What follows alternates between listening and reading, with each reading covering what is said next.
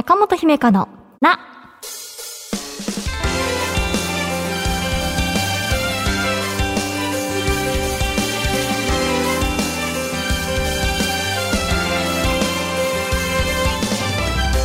心理カウンセラーの中本姫香です。今回はこんなメッセージから、ラジオネーム、友情永久不滅さん。いいですね。初めてメールします。毎週楽しみに拝聴させていただいております。時には、なるほどと、時には、同じ境遇だなぁと、毎回、うんうんとうなずきながら聞いております。ところで、全く違う話題にはなってしまいますが、姫化セレクションの時にかかる曲が、ほのぼのしていて癒されます。なんという曲名なのでしょうか教えていただけたら嬉しいです。という友情永久不滅さん、ありがとうございます。これがですね、私曲名わからなくて、その本番前に聞いたところ、その、まあ、誰もわからない ということになったんですけれど、あの、ラジオのフリー音源から、としみつさんが、まあ、この後も私にエコーをかけてくださるとしみつさんが見つけてきてくださった、あ、このコーナーに合ってるなーっていう感じで、らしいんですね。なので、その皆さんがその探せなくはないんですよね。この音源のことを。なので、ちょっとノーヒントにはなってしまうんですが、ただそのオリジナル音源ですよっていうことではないので、この世の中のどこかに多分あるらしいと。なので、あの、もし、この音を聞いてピンときた方がいらっしゃいましたら、あ、それこういう曲名でしたよっていうのを教えていただけると、一度嬉しいです。よろしくお願いします。聞いてもね、あ、そうだったそうだったっていうリアクションというよりは、へーってなると思うんですけど。はい、あの、友情永久不滅さんと私たちが望んでいるので知りたいと思っているので、よかったら、あの、フリー音源いっぱい聞いてみて、探してみてください。私が探せばいいのに。すいません。中本姫香のな、最後までお付き合いください。私への質問も大募集中です。中本姫香のな、姫香セレクション。今流れてるこの曲ですね。はい。私が見た映画や読んだ本、漫画などから生き方や考え方、カウンセリングのヒントになるかもと思った作品を紹介するコーナーです。今回のテーマはこちら。叱る依存が止まらない。という本を持ってきましたので紹介します。発売が2022年2月4日に紀ノ国屋書店から出版されました。著者は村中直人さんという臨床心理士で公認心理師さんです。電子書籍でも読めます。私は紙の本派なので、今回も付箋をペタペタと貼りながら読みました。えー叱る依存が止まらない。まずは公式の紹介を引用します。叱らずにいられないのには訳がある。叱るには依存性があり、エスカレートしていく。その理由は脳の報酬系回路にあった。児童虐待、体罰、DV、パワハラ、理不尽な拘束、加熱するバッシング報道。人は叱りたい欲求とどう向き合えばいいのか。ということで、私も最初そのタイトルだけ聞くと、あの人を叱る立場では普段ないので、ピンとくるかなって思いながら読み始めました。けれど、その誰もが叱る依存に陥る可能性があるっていうことの事実だったり、そのメカニズムについて、なるべくわかりやすく専門的な言葉をあまり使わない形で紹介してくださっている本です。パワハラとかね、バッシング報道とか、まさに昨今問題視されている話題で、あの関心をお持ちの方もいらっしゃるかもしれません。または、まあ、指導する立場にあるよっていう方とかね。この本紹介するよっていうと、え、なんで人は叱る依存に陥るんですかっていう問いが、まあ、まず皆さん聞きたいところだとは思うんですけれど、それにお答えるとネタバレになっちゃうのかなと思うので、あの、概要とか、こんなことが書かれていたよっていう程度に止めておきたいなと思いつつ、でもすごくわかりやすい本でしたよ。あの、まあ、まず第一章では、あの、叱るってなんだっていうところから解説していただいてます。怒るとか、うん、罵るとか、指導するとか、似た言葉がいくつかありますけれど、それらと叱るとの違いを解説されています。二者間に、まあ、その上下関係とか力関係が明確にある場合に叱るって言葉を用いることが多いですかね。その叱るの用語の後に、まあなんで人は叱ってしまうのか。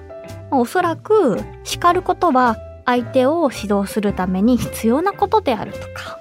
厳しい指導で人は強くなる。まあだから叱ることっていいことだよね。みたいな、なんか根深い考え方が染みついているために叱るのではないかっていうふうに、えー、村中さんはおっしゃっていました。確かに叱ることが有効な場面は存在します。なんだけれども、それってすごく限定的なんだそうなんですね。いわゆるこう指導の場面においてはそれほどメリットがないっていうのが分かってきたそうなんです。メリットよりもこう何かダメージとかの方が大きいってことかな。叱ることでその指導している側の子供たちとか行動は変わるには変わるんですけれどそれは叱らないための対処っていうことに過ぎずまあ例えば部屋片付けなさいって怒られたから怒られないために片付けようみたいな何かお母さんとしては今後も綺麗にしてほしいっていう願いもあると思うけれど、みたいなそういうことですね。叱られないための対処に過ぎなくって、根本的に相手の行動を変えるアプローチには至らないんですって。なるほどって思いましたけどね。じゃあなんでそれでも人は叱ってしまうのかっていうこととか。あと、叱る依存っていう言葉もキャッチーだなと思いますが、これはどういうことだ？など、まあ、一つ一つ紐解いて解説をされています。じゃあどうしたらいいの？ってなりますよね。叱らずに指導するってどういうこと？っていう。これも、まあ実践的なお話だったり、あとは叱る人を叱らないことも大切だよね。叱ってしまう人には、その背景にこんなことが想定されるよ、みたいなことが本の後半の内容ですね。はい。最初の方とか、あの、叱るのゲシュタルト崩壊みたいに、叱る叱る叱るっていう言葉がいっぱい出てくるんですが、はい。私、今回その何喋ろうってまとめてて、これまでにないほど自分の言葉でね、本の内容を解説できてるなっていう思ったんですけど、それくらいこう内容がわかりやすく、それでいて納得できるっていうような作品でした。私的にはその叱ってしまう人を叱るのは違うっていう内容。確かにその親御さんとか、えー、ま先輩上司って呼ばれる立場の人でついこう叱り出したことで止められなくなって強い言葉で叱ってしまった自分を後から責めてしまう自分自身をっていう相談者さんのお話を聞くことがあります。そういった人たちをねサポートする上で知っておきたい、まあ、知識とかあのなんで叱っちゃうのかなっていうところが書かれていて普段のお仕事をする上でも勉強になりました。あの私は普段人を叱る機会がないなっていう話を先ほどしましたけれどその村中さんがおっしゃっていたのは1対1で直接相手を叱る以外にも間接的に誰かを叱っている場面があるよと。まあ、例に取り上げられていたのが、18歳以上の犯罪を犯した人たちが実名で報道するべきだっていうような、まあ、世の中の意見とか、まあ、その刑の厳罰化みたいなことは、社会から個人に対して叱っているっていうふうに言えますよね、と。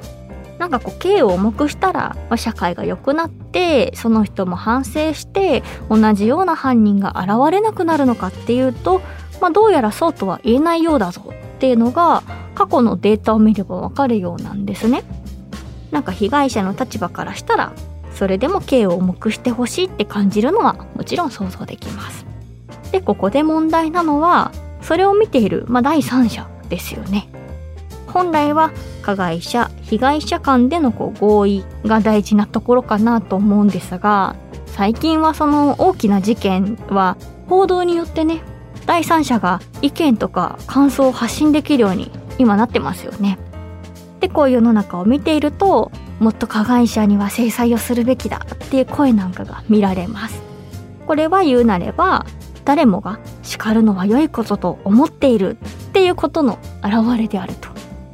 私は普段特にその自分の意見を発信したりはしませんけれどそれでも関心のある事件を見ていて判決にもやっとしてしまったことが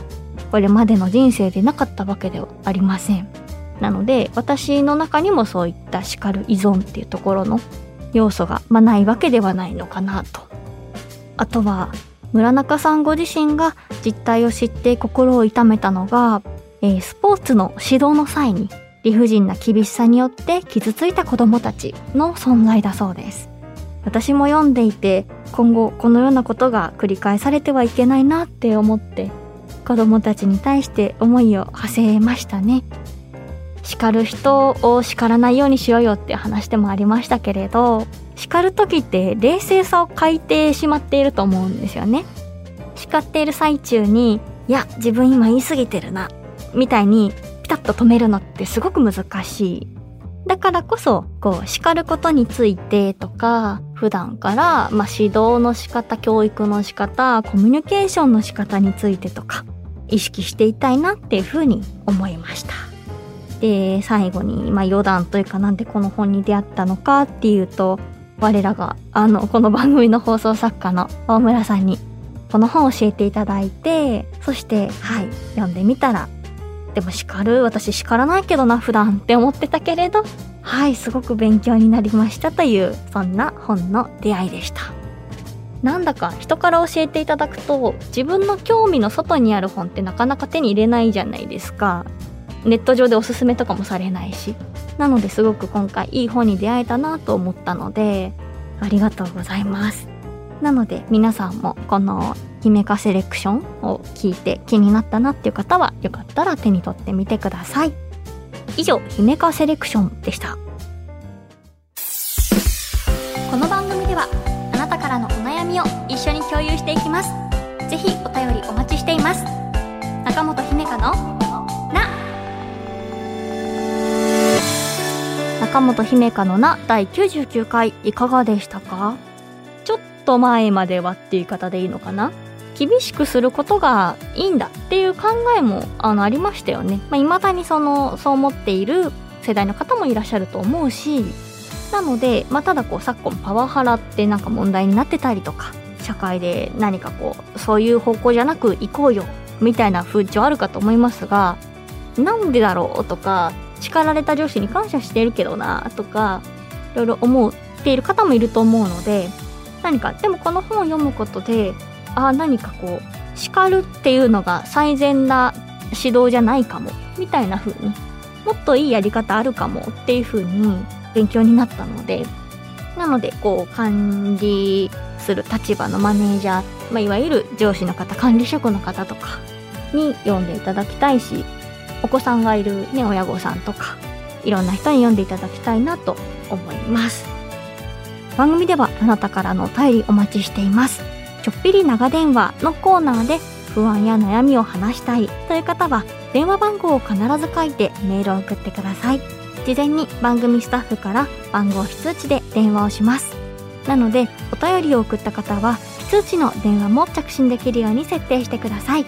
ろしくお願いします。メールアドレスは中アットマーク JOQR.net naka アットマーク JOQR.net です。そして番組の感想はハッシュタグひめたん文化放送をつけて SNS でつぶやいてください。番組の公式アカウントもあるので、フォローよろしくお願いします。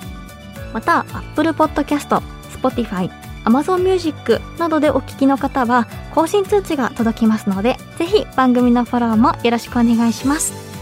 次回の更新は8月28日月曜日午前7時です。1週間後、またお会いしましょう。お相手は中本姫香でした。たね今週の小さな幸せ。愛知県ラジオネームゆっきーさん。出張での新幹線出発待ちの時、小さい子とお母さんがいってらっしゃいと手を振ってくれました。私ではないだろうなと感じつつも、ついつい手を振ってしまいました。なんだかほっこりです。いいですね。私もなんかテーマパークとかに行くと、普段やらないキャラなんですけど、そういうの。つい手を振ってしまいますね。うん。そうか。誰に振ってたのかな？ユッキーさんに振ってたのかな？